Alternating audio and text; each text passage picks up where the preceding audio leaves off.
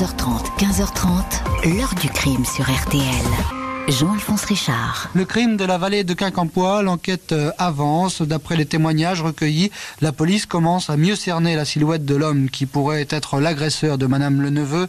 Il pourrait s'agir d'un vagabond qui aurait séjourné dans un ancien hangar du dépôt SNCF. Bonjour, le temps a presque effacé l'histoire que je vais vous raconter. À l'été 1983, ce fut pourtant l'un des crimes les plus épouvantables. Commis dans une commune normande près de Cherbourg, une vieille dame de 80 ans assassinée de la façon la plus barbare qui soit, décapitée après avoir été attaquée. Elle s'appelait Antoinette le Neveu, une affaire jamais élucidée que le pôle dédié au cold case à Nanterre vient tout juste de récupérer. L'enquête à l'époque, va suivre bien des pistes. Celle d'un mystérieux promeneur en bleu de travail, jamais identifié, celle d'un déséquilibré, d'un squatteur marginal, ou encore du tueur en série Francis Holm. Sans résultat, les policiers vont se pencher sur la personnalité de la victime, une mamie bienveillante, prévenante, amicale, mais qui cachait des secrets de famille. Ce passé obscur, inavouable, a-t-il rattrapé la vieille dame ou faut-il chercher ailleurs? Dans tous les cas, Comment expliquer un tel acharnement? Question posée aujourd'hui à nos invités. 14h30, 15h30. L'heure du crime sur RTL. Aujourd'hui, dans l'heure du crime, retour sur une affaire non résolue, la mort d'Antoinette le neveu. Au premier jour de l'été 1983, cette veuve tranquille et sans argent est découverte sans vie dans une commune de la Manche. On s'est acharné sur elle au point de la décapiter. Mardi 21 juin 1983, début de matinée, deux femmes ne cachent pas leur embarras et même un début d'inquiétude devant la porte close d'une petite maison de la rue Louis Lansonneur à la glacerie commune limitrophe de Cherbourg. L'une des femmes avait rendez-vous avec Antoinette le neveu, mais celle-ci, âgée de 80 ans, ne répond pas au coup de sonnette. Chose inhabituelle, les volets du rez-de-chaussée côté rue sont depuis la veille restés ouverts. Une fenêtre est comme entrebâillée. Le commissariat de Cherbourg, puis les pompiers sont alertés. La demeure silencieuse est plongée dans la pénombre. En entrant, on repère vite de nombreuses taches de sang très abondantes, et ce dans plusieurs pièces. Les chambres, le salon, la cuisine semblent sans dessus dessous, comme si l'habitation avait été retournée. Dans le jardinet, qui donne sur la Divette, une rivière appréciée des pêcheurs de truites, on retrouve le gilet et le dentier de la vieille dame. On pressent le pire. Le corps de la malheureuse est retrouvé dans la divette. Antoinette le neveu porte ses bas et une espèce de robe tablier bleu elle est en partie dénudée, sa chemise de nuit flotte dans la rivière, sa tête a disparu. La décapitation a été très franche, comme pourrait procéder un boucher professionnel. Il y avait incontestablement eu lutte, notamment sur le lit, va raconter l'ancien commissaire et chef de la sûreté urbaine de Cherbourg au journal La Presse de la Manche, ajoutant Il nous suffisait de suivre les traces, son corps ayant été, me semble-t-il, défenestré puis traîné dans le jardin jusqu'à la rivière. Nous tous très choqués. Antoinette le neveu a été attaquée, frappée à l'arme blanche, des coups de couteau ou d'une espèce de ciseau. Les policiers font le tour de l'habitation. Il se peut que l'agresseur soit entré par le jardin. Le mastic d'une vitre a été enlevé dans le petit garage. Totalement indépendant de la maison, le meurtrier a pris soin de sectionner les fils du téléphone et même de détériorer le compteur électrique dans le but manifeste de couper la vieille dame de l'extérieur. Selon le légiste, la mort remonterait à la veille au soir, aux alentours de 21h30. Ce soir-là, un chauffeur de taxi a déposé Antoinette chez elle vers 18h30. Elle revenait du salon de coiffure. Les policiers ne croient pas à un cambriolage. Quelques billets de banque n'ont pas été touchés, tout comme une poignée de vieux bijoux. Antoinette le neveu touchait une pension des plus maigrelettes. Elle n'avait pas d'argent, vivait chichement, chaussée de bottes. Les pompiers fouillent la petite rivière à la recherche de la tête manquante. En début de soirée, la tête d'Antoinette est finalement retrouvée à proximité de la maison, dans un entrepôt désaffecté de la SNCF, dans une fosse à huile, une tête entourée d'un morceau de tissu. Les enquêteurs pensent tout de suite à l'acte d'un déséquilibré. même si une mise en scène n'est pas exclue. Les premiers suspects concernés sont ces marginaux qui squattent les entrepôts ferroviaires désertés du secteur. Une faune que certains riverains qualifient d'inquiétante. Un tueur est-il dans la ville? L'angoisse est palpable car dans tous les cas de figure, on se demande qui pouvait bien en vouloir à Antoinette. Ici, tout le monde l'aimait bien, tout le monde la connaît. Ses voisins, ses amis louent sa gentillesse, sa générosité, une femme toujours prête à rendre service. Présentée comme une veuve sans enfant vivant dans cette maison depuis le début des années 60, on sait que son mari, inspecteur central des douanes à Cherbourg, est décédé en 1964. On ne sait rien d'autre, car la vieille dame ne parlait jamais de son passé. Même ses intimes ignorent tout de sa vie.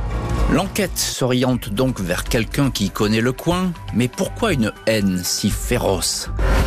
Quelques jours après la découverte du corps sans tête d'Antoinette le Neveu, une information judiciaire pour assassinat commis avec acte de torture et barbarie est ouverte. C'est une affaire qui a ébranlé tout le monde. Population, enquêteurs, magistrats, une décapitation, c'est peu banal. Il y avait beaucoup d'émotions, racontera l'ancien procureur de Cherbourg au journal La Presse de la Manche.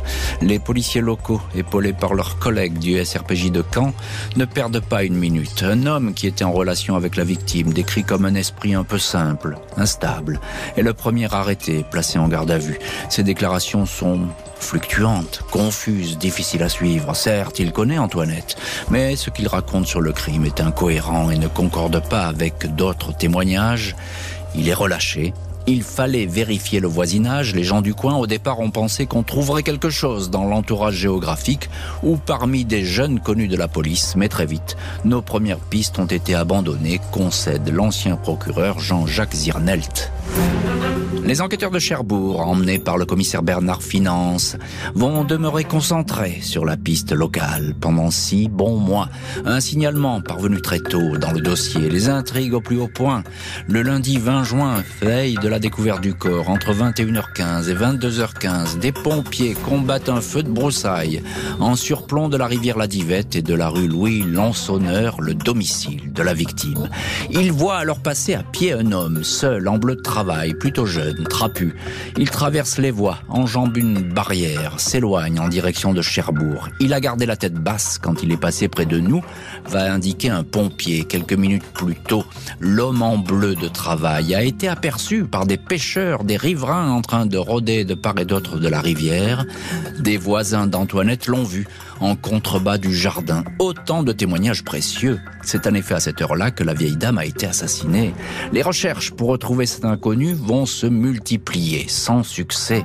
Deux ans plus tard, un portrait robot, visage rond, cheveux bruns, mi-longs, est publié dans les journaux. L'appel à témoins demeure sans écho. On avait cette piste, cela correspondait au cheminement des événements, mais cela ne nous a pas mené plus loin, admet le commissaire finance. La piste Francis Holm est elle aussi étudiée.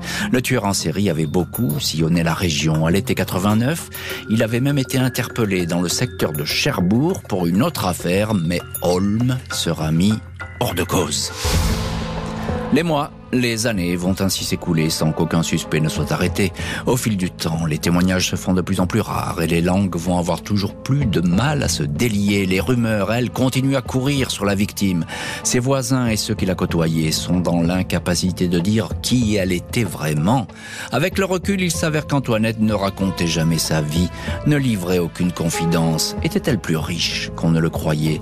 Détenait-elle une fortune ou des documents compromettants dans la maison retournée par le tueur. Beaucoup de bruit courait autour d'elle, va dire un enquêteur à la presse de la Manche. Ce qui étonnait, c'était la complexité de cette femme. Elle avait une histoire derrière elle. L'enquête cherche un assassin. Pas d'autre choix que de fouiller dans la vie de la victime. À la glacerie, rue Louis Lansonneur, aucune des connaissances d'Antoinette le neveu, même les plus anciennes, n'est en mesure de savoir si la victime avait toujours de la famille. On sait qu'elle était veuve depuis 19 ans, mais personne ne connaît sa vie passée. Elle ne faisait jamais aucune confidence sur son enfance, sa jeunesse. Les enquêteurs vont ainsi aller de surprise en surprise en remontant le fil de cette existence cachée. Antoinette, originaire de l'Est de la France, a été mariée une première fois à un mécanicien originaire de l'Eure.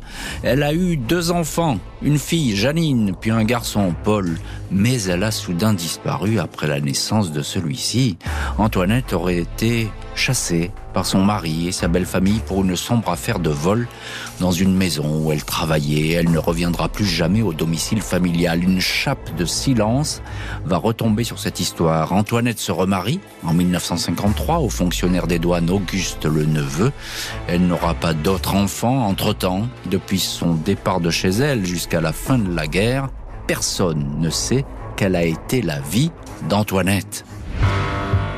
Pour beaucoup, c'est dans ce passé mouvementé et très sombre qu'il faut rechercher la cause de la mort d'Antoinette. Quelque chose de son passé serait venu la rattraper ici, ce qui expliquerait qu'on ait fouillé la maison, dit un témoin. Une psychologue interrogée par la presse de la Manche confirme que le sentiment de vengeance peut durer dans le temps, sauter des générations. La psy poursuit, dans le cas d'Antoinette, il y a une violence haineuse qui se poursuit jusque sur son cadavre.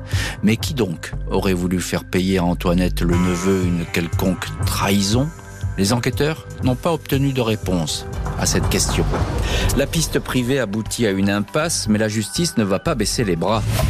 2012, 29 ans après la découverte du corps décapité d'Antoinette le Neveu, le dossier est transféré au parquet de Coutances. Dans la Manche, trois ans plus tard, le procureur relance l'enquête. Le magistrat estime que des éléments dignes d'intérêt, des témoignages notamment, méritent d'être vérifiés.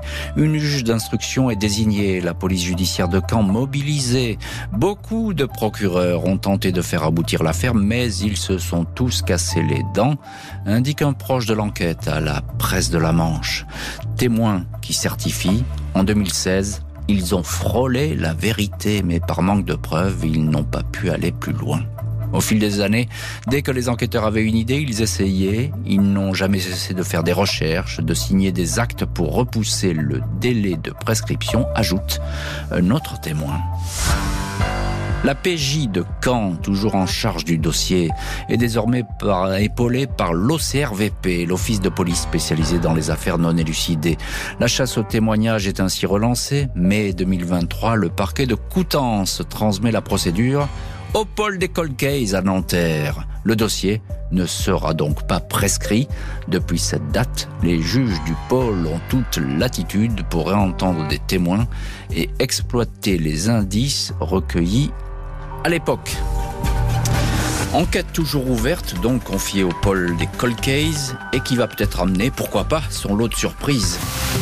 40 ans après la mort d'Antoinette le neveu, d'anciens témoins sont aujourd'hui susceptibles d'être réentendus. En 1983, son premier mari, alors âgé de 81 ans, avait appris la mort de son ex-épouse lors d'une visite des gendarmes. Je suppose que tous les gens qui ont eu un lien avec Antoinette étaient des suspects potentiels les gendarmes sont venus vérifier. À la tête de mon père, ils ont dû voir que celui-ci tombait des nues, indique un fils issu d'un second mariage. Le 28 juin 1983, lors des obsèques d'Antoinette à l'église Notre-Dame du Roule à Cherbourg, Janine et Paul, ses enfants, avaient assisté aux obsèques de leur mère, une femme qu'ils n'avaient plus vue depuis des décennies. C'est une enquête euh, difficile parce que nous disposons de, de très peu d'éléments. Et je vous dis, je reste réservé sur l'issue, ou du moins la rapidité de l'issue. L'heure du crime, présenté par Jean-Alphonse Richard sur RTL.